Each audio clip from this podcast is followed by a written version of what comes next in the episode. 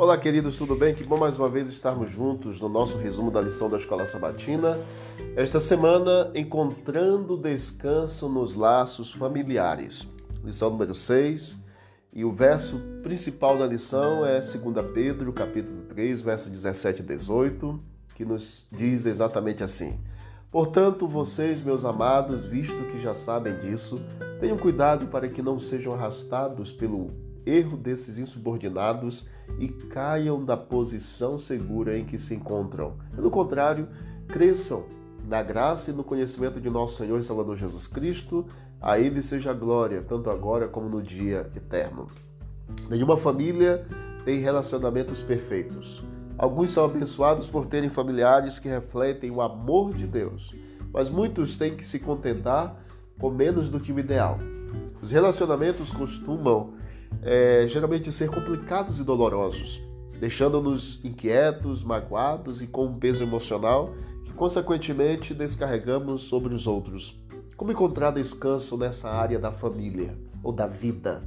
Na história de José e seus laços familiares, veremos que Deus traz cura e descanso emocional, apesar dos relacionamentos disfuncionais. Domingo, dia 1 de agosto, disfunção no lar. José ele fazia parte de uma família disfuncional. Era bisneto de Abraão e Sara. Quando Sara percebeu que era estéril, ela convenceu Abraão a procurar Agar, sua serva. Quando Agar ficou grávida, a rivalidade começou. Ao crescerem nessa atmosfera, Ismael e Isaac levaram atenção para a família. Isaac fez questão de favorecer Esaú e Jacó passou a vida tentando ganhar o amor e o respeito do seu pai. Depois disso, Jacó foi enganado, casando-se com duas irmãs que competiam entre si para procurar ou para procriar, até mesmo recrutando suas criadas para gerar filhos.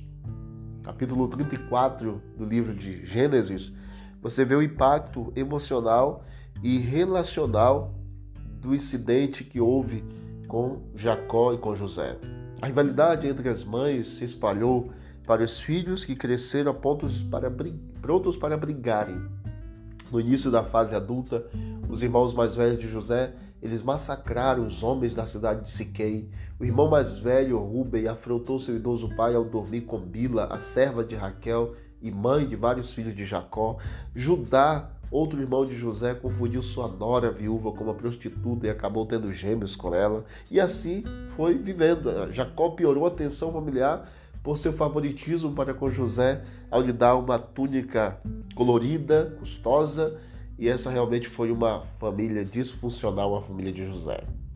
Porque Abraão, Isaac e Jacó foram listados então como heróis da fé em Hebreus 11, 17 a 22, considerando esses relacionamentos familiares complicados.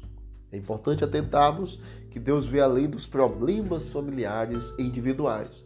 Os heróis da fé muitas vezes ficaram aquém de suas próprias expectativas e das expectativas do próprio Deus. Esses homens não estão listados em Hebreus 11 por causa de seus relacionamentos familiares complicados, mas apesar desses relacionamentos, eles aprenderam geralmente da maneira mais difícil sobre fé, amor e confiança em Deus enquanto lutavam com esses problemas familiares que enfrentavam.